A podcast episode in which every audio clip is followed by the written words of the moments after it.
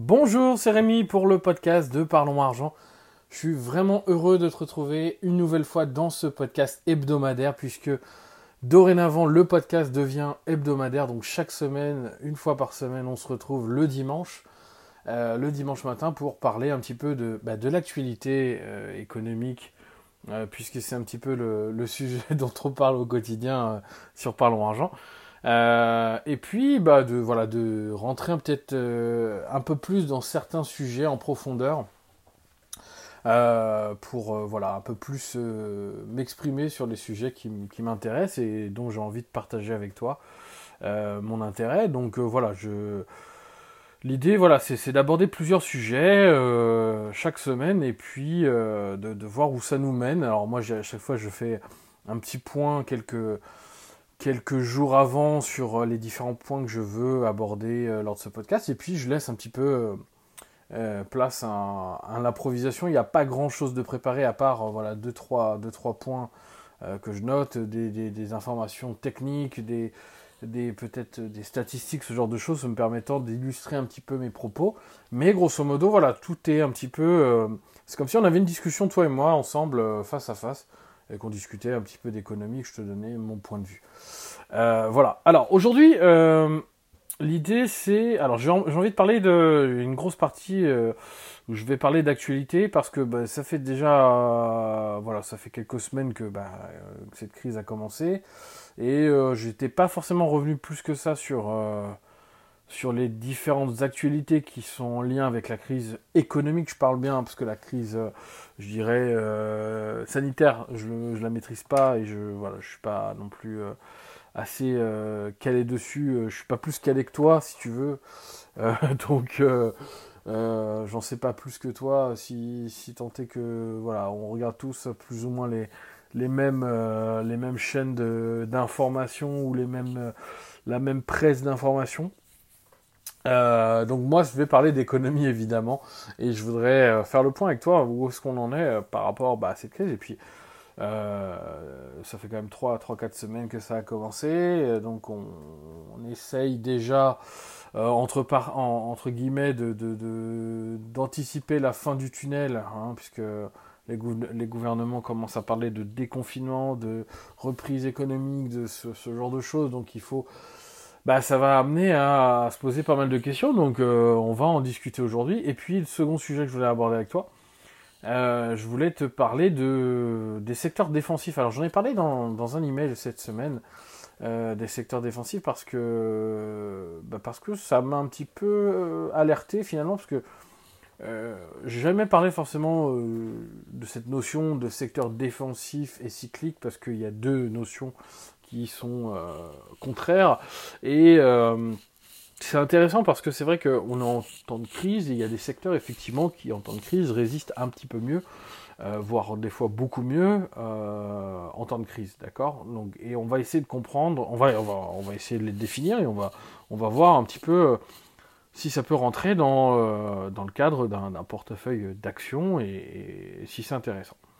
Alors voilà, simplement avant de commencer, euh, si tu me découvres aujourd'hui euh, par le biais du podcast, tout simplement, euh, tu n'as jamais entendu parler de moi autre que dans ce podcast, eh bien, si tu es intéressé bah, par l'économie, par les placements financiers, par la bourse de manière générale, l'immobilier même également, si tu es intéressé par tout ça, que tu as envie d'en apprendre un peu plus, que tu voilà, que que tout ça, ça t'intéresse de manière euh, de près ou de loin, eh bien, euh, là où ça se passe chaque semaine, donc c'est dans le podcast effectivement, mais surtout dans les emails privés, puisque j'envoie un email par semaine en ce moment. Alors, ça sera peut-être pas le cas à long terme, je l'ai déjà dit, hein, c'est, euh, on est en confinement, donc on a le temps. Aujourd'hui, c'est possible de, le faire une fois par jour, euh, quasiment, hein, puisque à part, euh, à part le week-end, euh, voilà, j'envoie un email chaque, chaque jour où je parle bah, voilà, de mes placements financiers, je parle d'investissement de, manière générale, d'immobilier, de bourse, de tout ça, d'actualité aussi économique, je fais un peu de vulgarisation financière également, parce que ça me tient beaucoup à cœur. Donc, du coup, si tout ça, ça t'intéresse, si tu veux recevoir les emails privés, bah, c'est très simple je te mets le lien en description, c'est le premier lien, le premier lien que tu vas trouver en description euh, de ce podcast. tu mets juste ton adresse email et tu recevras donc le prochain email qui sera donc demain, puisqu'on est aujourd'hui, on est dimanche, et tu recevras donc l'email dès demain. D'accord? Voilà, alors on va commencer ce podcast. Alors, excuse-moi deux secondes, je vais boire un coup parce que je commence à avoir la gorge un peu sèche. Voilà, tu vois, c'est du direct, hein, il n'y a pas de coupure. Donc, je voulais te parler euh, d'actualité. Comme je te disais, ça fait un moment qu'on n'en a pas trop trop parlé. On n'a pas abordé des points précis euh, sur l'actualité économique. Et euh, donc voilà. Alors, j'avais noté plusieurs choses. on avait parlé du taux de chômage, enfin pas du taux de chômage, mais du nombre de chômeurs aux États-Unis qui a explosé, hein, puisque ça fait grosso modo deux semaines, enfin un peu plus de deux semaines consécutives que euh, le nombre de nouveaux chômeurs euh, inscrits euh, explose, hein, puisque la semaine dernière, on a eu, enfin, la semaine dernière, la semaine d'avant même, on a eu plus de 6 millions de chômeurs, et là, on est également à plus de 6 millions de chômeurs. Donc on a au total depuis le début, enfin si on compte sur le, depuis le début du mois de mars, entre guillemets, hein, puisque bon là on, est effectivement euh, au mois de, au mois d'avril. Si on compte le mois de mars, eh bien euh, ça nous fait grosso modo, euh, tac tac tac, on n'est pas loin des 16-17 millions de chômeurs. Donc c'est considérable. À savoir que c'est des chiffres qui n'ont jamais été vus de l'histoire des États-Unis. Il faut retourner quand même à l'époque, euh, en 1929 et encore, et encore, hein, euh, pour voir des chiffres euh, aussi importants, on ne peut pas comparer vraiment ces deux époques parce que c'est vraiment pas la même chose. Le système, le système de protection est pas le même, enfin les, les règles sont pas les mêmes, mais grosso modo, c'est voilà, quelque chose qui est comparable à la crise de 29 et on va le voir après, c'est même pire que la crise de 29. Mais grosso modo, c'est euh, assez considérable. On se rend pas compte. Alors, il y, a plusieurs choses par rapport à ça. C'est qu'est-ce qu'on se dit? On dit oui, euh, donc 6, 6 euh, millions la semaine dernière, 6 millions encore là, donc la semaine prochaine quoi Encore 5-6 millions de chômeurs Oui, jusqu'à où on, va aller quoi, grosso modo? Le problème c'est que on se retrouve dans une situation qui est un peu délicate puisque bah, que ce soit en France ou ailleurs, hein, là on parlait des États-Unis parce que je on s'intéresse aux États-Unis forcément parce que l'économie américaine est quand même prépondérante, euh, je dirais, dans les marchés boursiers et euh, moi ça m'intéresse euh, au plus haut plan de manière générale parce que bah, j'ai des actions sur le marché US, donc forcément bah, je m'intéresse un petit peu à comment évolue le marché US. Euh, et quand je vois qu'il y a beaucoup de chômeurs, euh, qu'il y a de plus en plus de chômeurs, je me pose évidemment la question de savoir si ça va pas avoir un impact sur l'économie américaine à long terme, à moyen long terme, d'accord? Euh, Alors, il y a une première chose, c'est que effectivement, on est dans une situation exceptionnelle. On est dans une situation exceptionnelle parce que on a demandé donc à certaines régions des États-Unis, à certains endroits aux États-Unis, même quasiment de plus en plus dans tous les États-Unis, aux gens de rester confinés. Comme en Europe, bon, alors le confinement aux États-Unis, euh, à part à New York, bon, c'est un peu plus dit, c'est pas pareil, hein, c'est quand même euh, voilà beaucoup plus tranquille, euh, vraisemblablement à part aux à part à New York, pardon, enfin dans l'État de New York et puis peut-être à Washington évidemment et puis sur la côte la côte ouest avec San Francisco et Los Angeles. Là, effectivement, on a peut-être des gens qui respectent un peu plus, quoique j'ai vu des images à Los Angeles, enfin San Francisco, pardon, où c'était euh, très compliqué euh, pour les gens de respecter euh, le confinement. Donc, bon, après, les règles sont pas les mêmes. Visiblement, on a conseillé aux gens de rester chez eux, et finalement, c'est pas un ordre, c'est pas bon. Il n'y a pas vraiment encore de sanctions visiblement, ce qui fait que les gens sont pas tous disciplinés. Je pense qu'on aurait fait la même chose en France. Bon, beaucoup de gens seraient encore dehors. Euh, parce que tant qu'on fait pas mal au portefeuille, euh, les gens, euh, enfin, je sais pas, il y a beaucoup d'individualistes et les gens s'en foutent un peu, malheureusement. C'est pas la masse, mais il y en a quand même beaucoup. Et il suffit qu'il y en ait 10-15% qui s'intéressent pas à tout ça et, ne respectent pas les, les règles pour qu'on passe pour des cons. Euh, grosso modo. Et aux États-Unis, bon, bah, c'est un peu le cas, parce qu'on voit que là, grosso modo, le nombre de, morts, euh, bon, là, je rentre un peu dans la crise sanitaire, tu m'excuseras, mais euh, le nombre de morts a continué à augmenter, on est proche des 2000 morts par, jour, c'est considérable quand même, 2000 morts par jour. même si c'est un pays bien plus grand, j'en conviens, attention, hein, on ne va pas comparer la France et les États-Unis. c'est peut-être plus judicieux de comparer l'Europe entière et les États-Unis. Ok, là on est un peu plus sur un point d'égalité. mais quand même, 2000 morts, une prépondérance du côté de New York, où là on a quasiment 1000 morts par, par jour. Euh, le confinement qui n'est pas respecté. On a euh, demandé à la majorité des commerces de fermer et donc de licencier. Parce qu'aux États-Unis, c'est comme ça. Enfin, je veux dire, je ne vais pas t'apprendre quoi que ce soit sur euh, le fonctionnement du marché de l'emploi aux États-Unis. Une entreprise qui, ne peut pas travailler, qui ne peut pas faire du chiffre d'affaires, peut licencier très facilement ses salariés. Quand je dis licencier, c'est pas du chômage partiel, hein. c'est licencier son salarié, d'accord? Alors il y a des entreprises qui ont pas licenciés à proprement parler leurs, salariés, qui ont, euh, on va dire, euh, euh, fait des congés sans solde, grosso modo, donc ils sont pas licenciés à proprement parler, mais ils ne sont pas payés de toute manière. Donc on se retrouve dans, une situation qui est assez qui est assez compliquée pour les salariés, et puis en plus de ça, une situation qui bah, vraisemblablement va s'empirer parce que aujourd'hui ils sont loin d'être au pic, euh, pic du nombre, je dirais, de décès, de nouvelles contaminations, enfin de nouvelles personnes contaminées. Donc du coup, euh, ça risque de s'éterniser. Le, problème, c'est qu'effectivement, là, euh, quand on voit le nombre de chômeurs, on peut se poser plusieurs questions par, par rapport au, fait que le jour où effectivement l'économie va reprendre, est-ce que toutes ces personnes qui ont été licenciées vont être...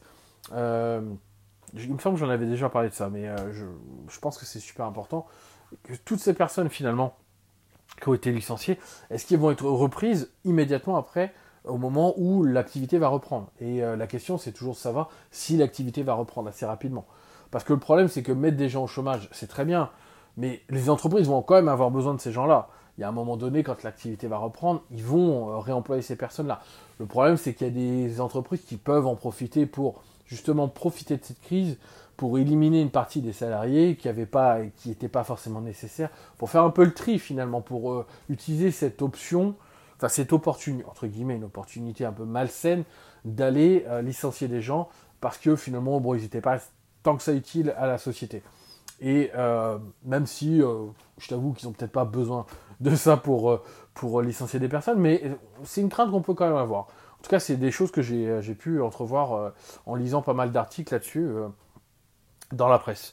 Euh, donc, jusqu'à où ça va aller? Bah, Simplement de savoir si, euh, euh, si bah, cette propagation du virus va aller dans les autres régions aux États-Unis. Donc, il y en a essentiellement, comme on a pu le voir, dans, sur la côte est et sur la côte ouest. Bon, c'est les deux zones les plus densément peuplées aux États-Unis, d'accord, mais il y a d'autres zones.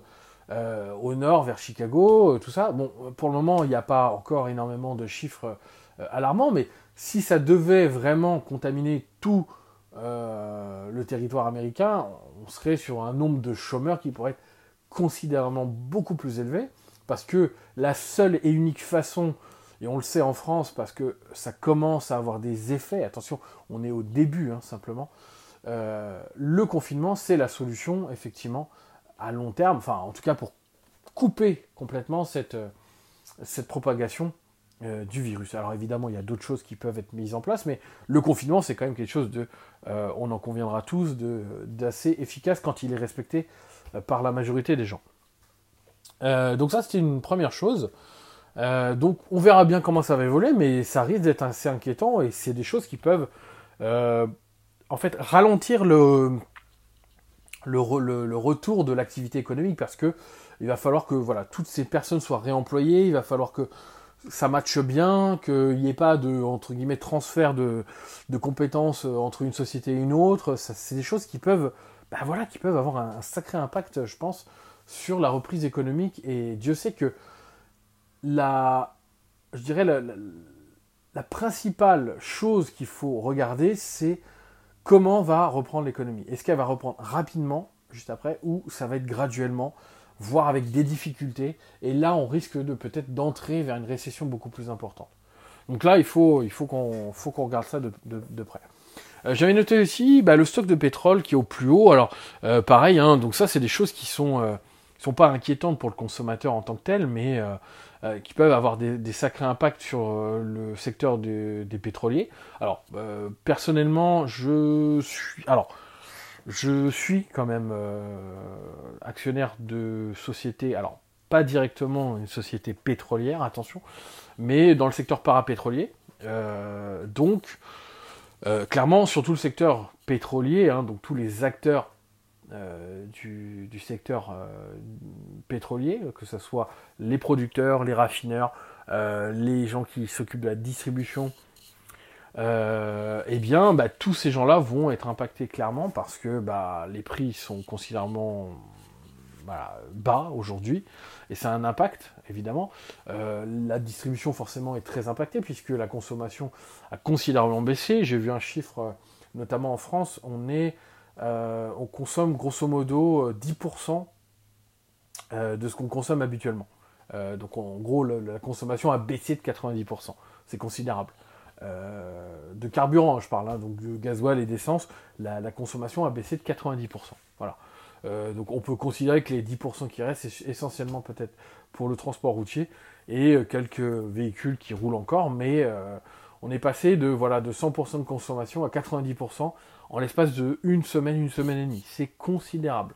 C'est pour ça qu'il y a beaucoup de gens qui se disent mais pourquoi en fait les prix à la pompe ne baissent pas encore plus?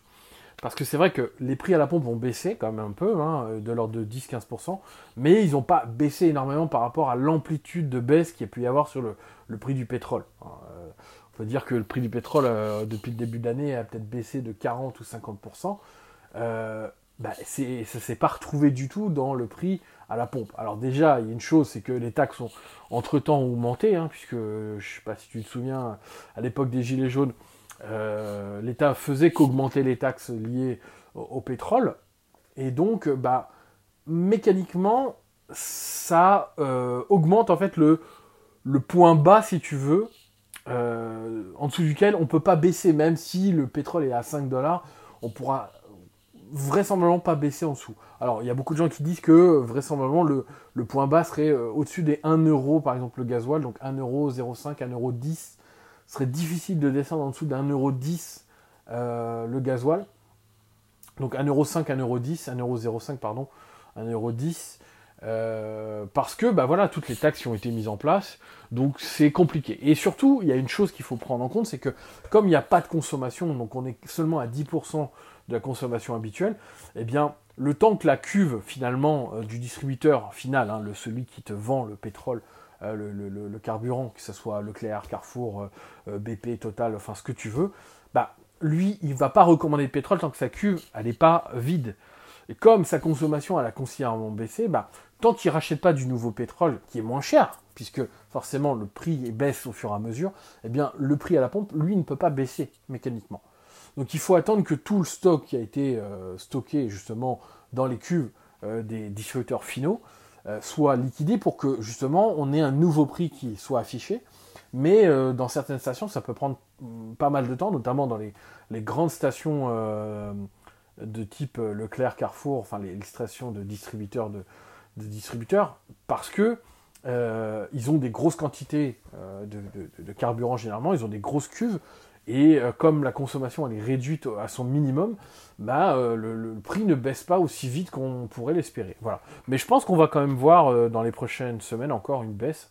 de mémoire, en Ile-de-France, on est aux alentours des 1€, 1,20€, 1,17€, 1,20€, je pense, le, le prix. Et je pense qu'on va encore baisser hein, dans les prochaines semaines. En tout cas, si ça se maintient, si le prix du, du baril se maintient en dessous des 25-30 dollars, quoi. Il y, a, des chances que ça baisse encore un peu.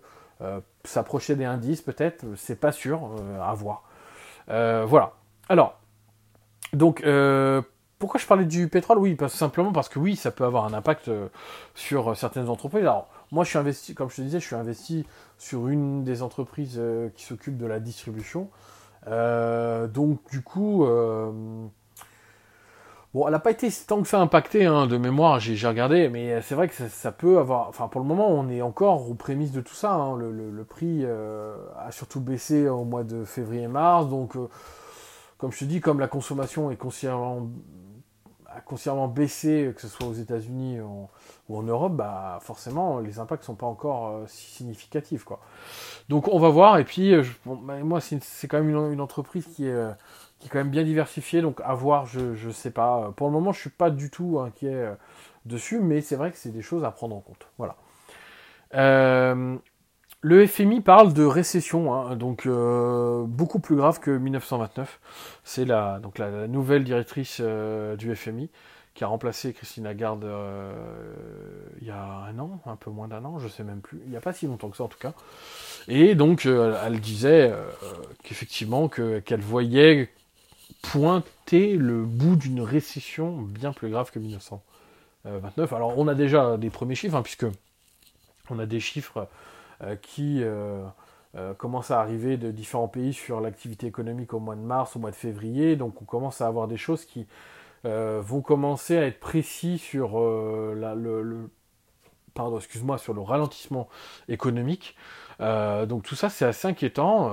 et encore une fois, en fait, la, baisse, elle peut être très très rapide, mais je pense que la hausse pourrait être aussi rapide. Mais ça va vraiment dépendre de, cette capacité au pays, euh, à chaque pays, de repartir très vite vers l'avant. Euh, parce que si on reste dans, entre guillemets, dans la gadoue, dans la mélasse euh, trop longtemps, on risque de, voilà, ça, ça risque de fragiliser énormément notre économie et nos entreprises.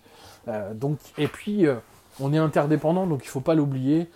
Si l'Europe va bien et que les États-Unis ne vont pas bien, nous, on n'ira pas bien. Donc, il faut absolument que l'Europe aille bien et que les États-Unis se portent également bien, que la Chine se porte bien également, si on veut que on ait les mêmes chances de réussite, euh, je dirais, à long terme. Donc c'est des choses euh, à surveiller euh, également. Alors, je voulais aussi voir avec toi, euh, bah, je pense que tu as dû constater avec moi, la, remontée assez rapide des indices boursiers et, des actions hein, de certaines, bah forcément, hein, parce que un indice c'est un panier d'actions, hein, c'est un englobement de, dizaines et dizaines d'actions pour certains indices. Euh, et c'est vrai que oui, les indices ont considérablement augmenté euh, cette semaine et, et, même en fin de semaine dernière. Donc cette semaine a été quand même plutôt intéressante du point de vue des indices. Euh, et ça a été assez surprenant parce que les, mauvaises nouvelles se sont quand même accumulées euh, du point de vue économique. Alors même si aux États-Unis, euh, voilà, Trump et son gouvernement sont là vraiment à essayer de montrer qu'il va soutenir l'économie, qu'il va aller défendre chaque, chaque secteur, chaque secteur d'activité euh, pour qu'il perdure, et notamment il s'est attaqué au, secteur pétrolier, puisqu'il a négocié, enfin il a négocié, il a été euh, donc euh, rendez-vous téléphonique ou visioconférence comme on dit en ce moment, avec, avec donc euh, les Russes et puis euh, les Saoudiens pour euh, la question du, pétrole, hein, parce que l'enjeu là pour le pétrole, c'est de réduire considérablement le volume de production. sinon, voilà, les stocks sont tellement importants que, comme on le disait tout à l'heure, que forcément, bah, le prix ne pourra pas réaugmenter de, ne pourra pas réaugmenter d'ici là. Quoi.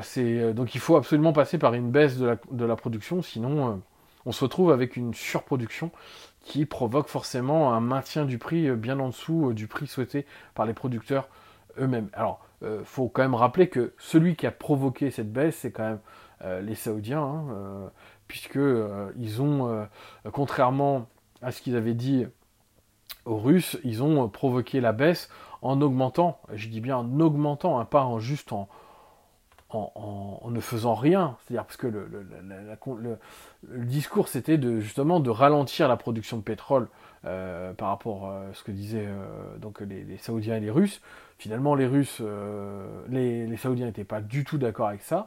Et pour justement provoquer un petit peu un électrochoc, bah, ils ont ils se sont dit bah on va pas on va pas arrêter de produire, on va pas juste continuer à produire, on va augmenter la production pour créer un choc euh, sur le marché. Et puis on l'a vu, le choc il a été euh, considérable. Et puis bah, après il y a eu la crise, il y a eu euh, la crise sanitaire qui s'est rajoutée là-dessus et qui a provoqué bah, vraiment l'effondrement du prix à tel point que sur le baril le baril US, on était, on était aux alentours des 20, on est même, on est même à un moment descendu en dessous des 20 dollars le baril, il faut quand même se rendre compte, c'est des prix qu'on n'a pas vus depuis bah, des décennies, quoi. Donc c'est assez incroyable. Je ne sais pas si ça perdurera dans le temps, mais pour le moment, en tout cas, je pense pas, enfin, je vois pas une remontée du prix du baril de sitôt. En tout cas, de, dans les deux, trois prochains mois, dans, les deux prochains mois, je pense pas qu'on ait une remontée euh, significative. Je me trompe sûrement, hein, peut-être, hein, il n'y a pas de souci avec ça. Mais de ce que je vois, de ce que je peux lire un peu partout, ça m'étonnerait. Euh, donc, il y a eu la remontée des indices. Alors, ce que je voulais te dire par rapport aux indices, hein, je me perds un peu, excuse-moi, c'est que forcément, bah, il y a eu une remontée assez, euh, assez importante malgré des mauvaises nouvelles. Mais je pense que c'est lié à deux choses qu'il ne faut pas oublier, et c'est deux choses qui sont psychologiques et qu'on peut constater dans ce genre de marché, dans des marchés baissiers ou des marchés haussiers d'ailleurs, hein, c'est simplement l'inverse de toute manière, euh, eh bien on a, on a eu un excès à la vente. Il faut, faut bien voir que la baisse qu'on a eue en quelques semaines, en quelques jours même pour certains euh, indices, elle a été euh, quand même assez fulgurante. C'est des choses qu'on a rarement vues. Il faut remonter plusieurs décennies en arrière pour constater des baisses aussi importantes et aussi rapides, aussi fulgurantes. Euh, même si effectivement les, annonces économiques et les annonces, je dirais, du point de vue de, de l'activité économique sur les prochaines semaines étaient vraiment très très mauvaises, j'en conviens, mais est-ce que ça remet en cause la valeur de ces sociétés-là? Parce que c'est toujours la même question. Normalement, normalement, la valeur, euh, le prix d'une action reflète la valeur de l'entreprise. Sauf que c'est jamais le cas à l'instant T. C'est le cas sur le long terme. ok? Sur le long terme, effectivement, ça reflète la valeur, mais pas sur le court terme. Et donc, on a eu un excès à la vente, et qui dit excès à la vente, dit forcément un rattrapage à un moment donné. Il y a forcément, quand il y a un excès, il y a un rattrapage. Tu vois, il y a toujours quelque chose qui vient contrebalancer cet excès. Eh bien, cet excès à la vente qu'il y a eu, euh, c'est un petit peu finalement le, je ne vais pas dire l'excès à la hausse qu'il y a eu cette semaine ou pendant cette, on va dire ces, ces dix derniers jours, tu vois. C'est pas du tout ça. Ce que je suis en train de, de t'expliquer, c'est que comme il y a eu un excès considérablement à la vente, eh bien, les gens se sont dit, mais au final, on s'est peut-être un peu trompé. Euh, ces entreprises, elles ont quand même une valeur.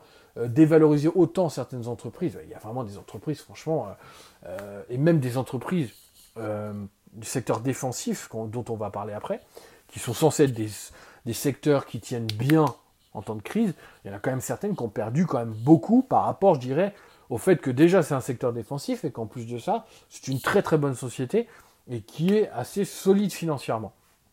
Donc, euh, moi, je suis euh, clairement, ça m'a fait réagir. Ça m'a fait clairement réagir. Et donc cette hausse ne me surprend pas du tout parce que quand il y a des excès, il y a toujours un excès, euh, enfin pas forcément un excès, mais il y a toujours un, contrebalancement haussier va se faire. Et l'inverse également, dans un marché haussier, il y aura forcément un, voilà, un excès à la hausse va engendrer également des excès, enfin des retours, des contrebalancements à la baisse par la suite. Et euh, ce, en fait, ce contrebalancement, qu'est-ce que c'est? C'est simplement la peur. C'est la peur des gens de rater le retour à la hausse. Parce qu'en fait, les gens se disent, ça a tellement baissé que c'est là qu'il faut acheter, mais je ne sais jamais vraiment à quel moment il faut acheter. Est-ce que c'est vraiment le point bas? Et le moment où ça commence à augmenter et qu'on commence à avoir un frémissement, tu vois, quelque chose qui commence à, bouillir, eh bien, le moment où ça augmente, eh bien, tout le monde se jette parce que tout le monde veut profiter de la hausse c'est la peur de rater quelque chose, tu vois. Euh, et cette peur, ben c'est voilà, c'est psychologique. C'est psychologique. Autant à la vente, ça a été psychologique, et autant à la hausse, c'est psychologique également. Les marchés financiers réagissent à l'instant T, je parle bien à l'instant T, de manière très psychologique euh, et très peu rationnelle. Je te jure que c'est vraiment le cas. Il y a énormément d'études qui ont été faites là-dessus. Il y a énormément de choses qu'on peut transposer entre la psychologie humaine et les marchés financiers. Euh, donc ça, la hausse qu'il y a eu, c'est, ces 7 à 10 derniers jours, me choque pas et je ne serais pas surpris qu'on retourne à la baisse euh, par la suite de manière peut-être plus, euh, plus moins rapide, on va dire. J'avais noté, oui, alors la, reprise, euh, la rapidité de la reprise. Alors, euh, se poser la question de la, rapidité de, la, rapidité de la reprise économique, de la rapidité du retour à la normale, entre guillemets. Bon, on en a déjà plus ou moins parlé dans les, dans les, dans les, les différents points économiques, enfin les points d'actualité dont, j'ai parlé juste avant, mais euh, il y a le gouvernement américain quand même qui dit qu'il veut réouvrir. Alors c'est toujours les grandes phrases hein, aux États-Unis on veut réouvrir l'économie au mois de mai. C'est quand même très, euh, c'est très prématuré de dire voilà, dans, enfin, on est quand même là, euh, je dirais, on n'est même pas, on n'est même pas mi, euh, mi-avril et on veut déjà anticiper un retour, enfin, une, entre guillemets, une réouverture de l'économie au mois de mai. Donc, bon, je sais pas. Moi, je suis très, très, très, très sceptique par rapport à ça. Je pense euh, qu'on n'aura pas de retour à la normale, en tout cas d'un point de vue commerce euh, en Europe, ou en tout cas en France, euh, pas avant fin mai, début juin. Voilà. mais je pense qu'il faut plutôt miser sur courant juin pour un retour progressif à la normale. mais là, parler de parler de, de, mai, enfin de début mai pour un retour à la normale aux États-Unis, moi j'ai du mal à y croire. Enfin, vraiment, ça, me, ça me dépasse d'entendre ce genre de choses. Euh, les États-Unis parlent de retour économique alors qu'ils sont en pleine crise sanitaire qui est quand même considérable, euh, qui est du jamais vu, euh, qui fera plus de morts que n'importe quel attentat qu'ils ont eu sur leur territoire. Donc je pense qu'il faut quand même relativiser les choses, voilà, et remettre les choses dans leur contexte. Donc rapidité de la reprise, alors moi je souhaite qu'elle soit rapide, que les États mettent tout en place pour qu'il y ait un retour à la normale le plus rapidement possible, pour éviter justement d'avoir des gros impacts à long terme, parce que si on laisse pourrir euh, le fruit, entre guillemets, euh, rattraper des choses après, ça va être très compliqué, et ça coûtera encore beaucoup plus d'argent. Parce que si euh, les fruits sont pourris, on devrait tous les détruire, et on devra attendre la saison prochaine, tu vois, pour faire un parallèle avec, avec la, plantation de, pommiers, tu vois. Si, si, nos pommiers, par exemple, sont, sont si, nos, pommes sont toutes, sont toutes avariées, il faudra attendre la saison prochaine pour avoir des résultats. donc, c'est pas ce qu'on veut. On veut maintenir nos pommes en bonne santé, donc il faut qu'on mette en place des, choses pour pouvoir faire en sorte que l'économie repart. Donc qu'est-ce qu'on peut mettre en place? Un filet de sécurité sur notre pommier. On prend un filet pour pas que les pigeons viennent euh, abîmer les, fleurs qui vont créer des pommes après. Donc euh, tu vois, c'est un peu le même genre. Donc le filet de sécurité, c'est quoi? Ben, C'est simplement l'argent qui va abonder dans l'économie. Euh, il faut absolument que les pays européens se mettent d'accord. Ils sont en train de se mettre d'accord. Bon, vraisemblablement, ils sont sont pas tout à fait d'accord sur le, fonctionnement, mais l'argent va arriver. Euh, tout le problème, ça va être de savoir qu'est-ce qu'on va faire de cet argent après. Mais la priorité, c'est de sauver euh, les entreprises, sauver les économies et, euh, et d'avoir un retour à la normale le plus vite possible. On fera les comptes après, on regardera après ce qui s'est passé et les décisions à prendre. alors, du coup, deuxième sujet, deuxième sujet, je voulais te parler des secteur défensif, parce que j'en ai un petit peu parlé dans, le, dans un des emails cette semaine. Alors, laisse-moi deux secondes, je vais boire un petit peu. Il fait assez chaud euh, en ce moment et euh, j'avoue que là j'ai la gorge bien sèche. Euh, donc, secteur défensif. Alors, pourquoi je te parle des secteurs défensifs? Parce que je pense que c'est super intéressant de, regarder. Alors moi, tu sais que je m'intéresse à l'économie de manière générale et il y a toujours des choses qui, qui me surprennent. J'adore découvrir, tu sais, des entreprises que je connais pas, que l'activité de ces entreprises, qu'est-ce qu'elles font, euh, comment elles fonctionnent, quel est leur business, quels sont leurs clients.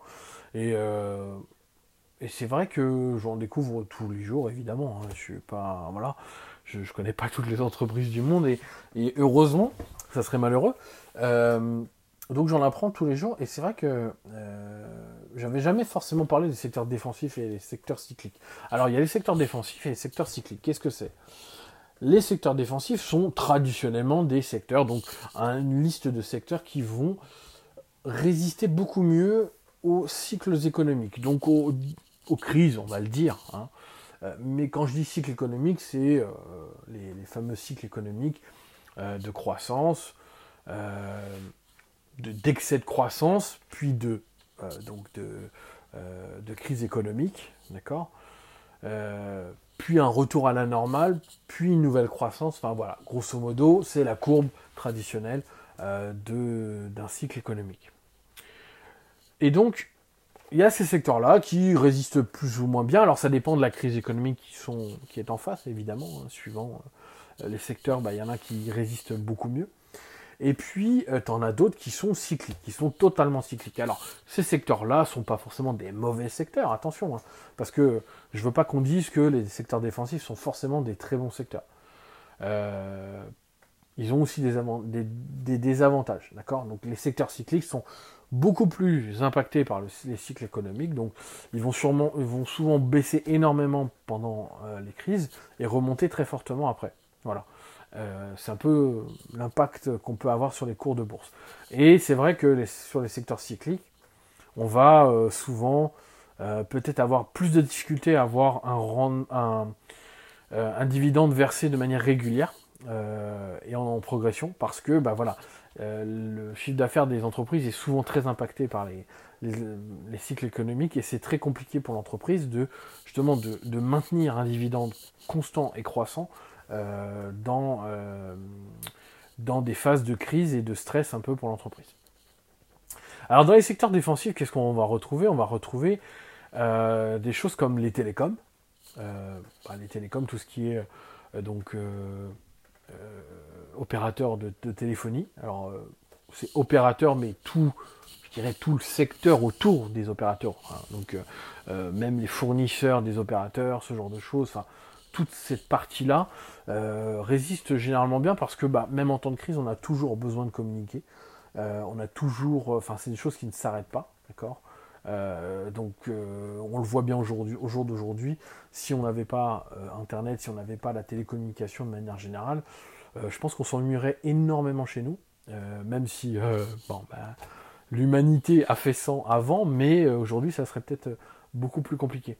Donc les télécoms, oui, c'est souvent des secteurs qui résistent plutôt bien euh, en cas de crise économique.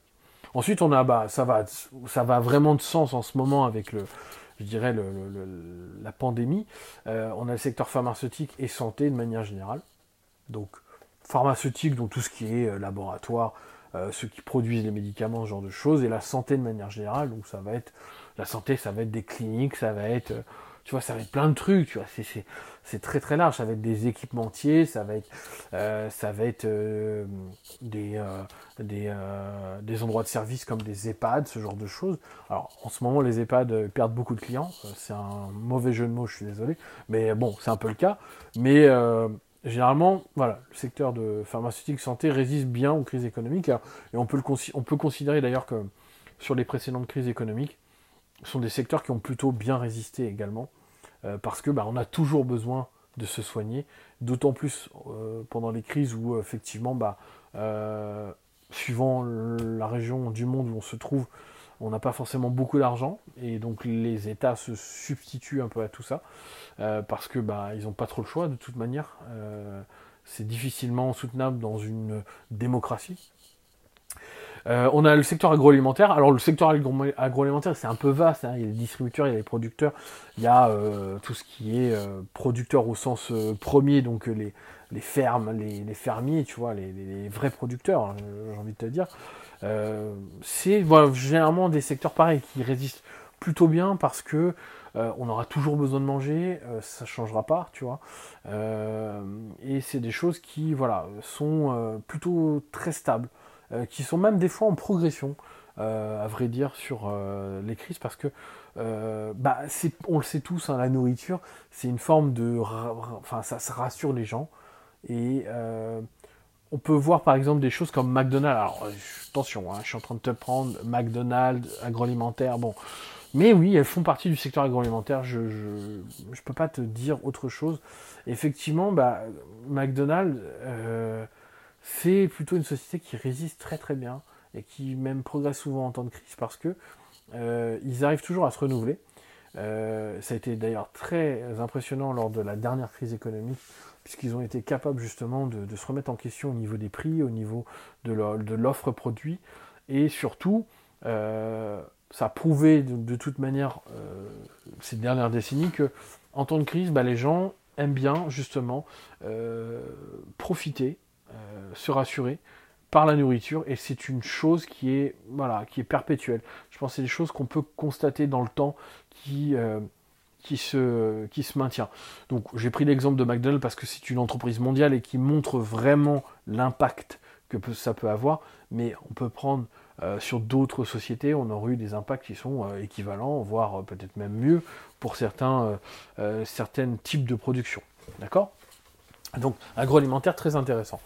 Les services euh, aux collectivités, alors euh, je l'ai noté, euh, on appelle ça utilities, hein, généralement en anglais, quand tu vas sur les sites, c'est un peu le, mot qui est utilisé. Pardon. donc services aux collectivités, bah, c'est pareil, c'est des, tu vois, généralement les collectivités ne sont pas celles qui vont être les plus impactées par la crise. Hein, toujours été, est-il que la généralement, on va, c'est toujours les entreprises privées qui vont être impactées. Les, collectivités vont être très peu impactées euh, et généralement même se substituent en temps de crise euh, pour pouvoir bah, régler des problèmes et aider la population. Donc ça demande des services derrière parce que les collectivités font appel évidemment à des sociétés privées qui vont elles aider euh, donc les services des, mairies, les services des collectivités territoriales euh, pour euh, les accompagner dans différentes tâches. Euh, il y a plein de choses. Il y a la propreté. Tu vois, par exemple, en ce moment, il y a pas mal de, choses à faire du point de vue de la décontamination des, lieux publics. Et donc, autour de ça, il, peut y avoir des sociétés privées qui aident des collectivités de ce point de vue-là. Donc, généralement, les collectivités, ça fonctionne plutôt bien. Alors, dans les utilities, il y a également aussi la distribution euh, tout ce qui est distribution d'eau potable, euh, électricité, ce genre de choses. Bon, c'est un peu mélangé par rapport. Euh, c'est pas toujours le cas. Enfin, disons que moi je me base surtout sur les, les, les, les, les, classements US plutôt que les classements européens. Donc des fois, il y a des secteurs, enfin des entreprises qui vont être dans les, dans les services aux collectivités qui ne seront pas dans, les, dans ceux des classements plutôt européens.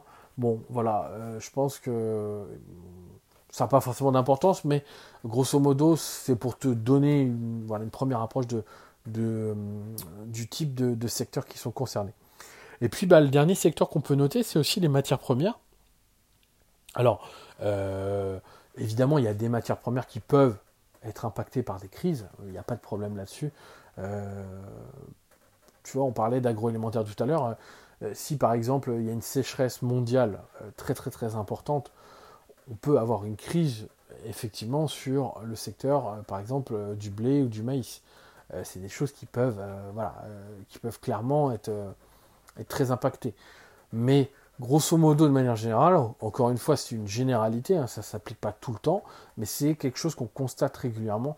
C'est que le secteur des matières premières, donc la production de matières premières, que ce soit le fer, que ce soit tu vois, je sais pas, ça peut être des métaux, ça peut être, euh, ça peut être du plastique, ça peut être plein de choses. ce genre de matière première, comme on dit, l'acier, ce genre de choses, eh bien, euh, résiste plutôt bien en temps, sur les secteurs, sur les, en temps de crise. Je vais y arriver. Je commence à avoir des difficultés. Hein, ça fait déjà une quarantaine de minutes. on a presque terminé. Tu vois, je voulais te parler de ça parce que c'est vrai que les secteurs défensifs, bah, ils sont très intéressants parce qu'ils sont relativement stables dans le temps, comme je te disais, par rapport au secteur euh, euh, plus cyclique. Euh, c'est souvent des secteurs qu'on peut privilégier pour avoir, tu vois, un fonds de portefeuille d'action qui est stable dans le temps et qui nous permet notamment bah, de nous générer des dividendes en progression sur le long terme, une sorte de stabilité. Alors ça ne veut pas dire que il faut miser que sur ces entreprises-là parce que ça serait, je pense, une erreur. Euh, parce qu'on n'a pas forcément les meilleures performances boursières. On en a, hein, attention, il y en a des très très belles, hein, mais ce n'est pas toujours le cas. Et euh, pour avoir quelque chose de plus dynamique, il faut aussi avoir des secteurs plus cycliques euh, et savoir rentrer dans ces secteurs un peu plus cycliques. Mais grosso modo, sur les secteurs défensifs, je pense que c'est super intéressant lorsque tu veux te constituer un portefeuille d'actions, d'avoir un fonds de portefeuille de l'ordre de, je sais pas, peut-être. Euh, en fait, j'aime pas donner de pourcentage parce que ça dépend tellement de, l'âge que tu as, de, euh, du capital que tu as déjà, ça dépend de ton, aversion au risque, ça dépend de plein de choses, mais je pense qu'un bon fonds de portefeuille, c'est déjà une bonne vingtaine de pourcents, 20-25% de secteur défensif où tu es sûr que ce fonds-là ne bougera pas dans ton portefeuille pendant 20, 30 ou 40 ans, tu vois. C'est le fonds de portefeuille que tu vas avoir. Après, tu peux rajouter encore du secteur défensif que tu pourras modeler plus ou moins avec le temps. Euh, donc faire des, ce qu'on appelle des, euh, euh, j'ai oublié le, terme, tu pourras arbitrer, voilà, au fur et à mesure du temps, suivant comment bah, évolue, parce qu'il y a des secteurs économiques qui vont être plus profitables dans le temps que d'autres, parce que bah, l'économie ça évolue, il y a des secteurs économiques qui n'existaient pas il y a 20 ans et qui aujourd'hui explosent, hein, voilà. Et la question en fait que tu dois te poser de toute manière, et pour moi c'est quelque chose qui est, primordial, c'est si tu achètes une action d'une entreprise, que ce soit défensif ou... Alors, défensif, c'est encore plus le cas également, mais même cyclique, c'est est-ce que tu serais fier et à l'aise avec cette entreprise si tu la détenais toujours dans 10, 15, 20 ans D'accord? Au moins une dizaine d'années, tu vois. Est-ce que tu n'aurais aucune difficulté à détenir cette entreprise-là? euh, dans ton portefeuille dans ces, euh, ces, au moins 10 prochaines années Voilà. Peu importe ce qui se passe, c'est-à-dire même s'il y a une crise, même si euh, tu vois, y a des difficultés sur le secteur d'activité. Euh, mais tu sais que voilà, tu as confiance dans l'avenir de ce secteur d'activité, tu sais que bon voilà, c'est des entreprises qui sont solides. Euh, c'est la, la, seule question que tu dois te poser. Enfin, c'est, je pense, la question primordiale que tu dois te poser lorsque tu vas aller choper les actions, tu vas aller sélectionner les actions que tu souhaites intégrer dans ton portefeuille. bah voilà, j'ai fait à peu près le tour de tout ce dont je voulais parler aujourd'hui. Euh, je te remercie de m'avoir écouté. Alors, euh, encore une fois, hein, si tu me découvres et que tu apprécies le contenu et que tu veux aller plus loin encore, euh, j'envoie donc un email par jour en ce moment pendant la crise où je parle bah, voilà, de mes placements financiers, de bourse, je parle d'immobilier, je parle de, des difficultés financières que peut, qu'on peut rencontrer de manière générale dans ce genre de crise. je parle des opportunités qu'il peut y avoir sur le marché boursier. Je parle de tout plein de choses autour de l'investissement d'un voilà, d'un particulier investisseur. Et si ça t'intéresse, bah, c'est très simple. Euh, si tu veux recevoir ces emails, le lien est en description, donc tu cliques sur le lien, tu vas sur la page, tu mets ton adresse email et tu vas recevoir l'email demain, puisque aujourd'hui on est dimanche, il n'y aura pas d'email. Euh, et on reprend dès lundi avec un nouvel email. Donc voilà, le lien est en description si tu veux t'inscrire. Je te remercie de m'avoir écouté de manière générale. Je te souhaite une très très bonne euh, journée, une très bonne après-midi. Et puis on se dit à la semaine prochaine. Allez, salut, ciao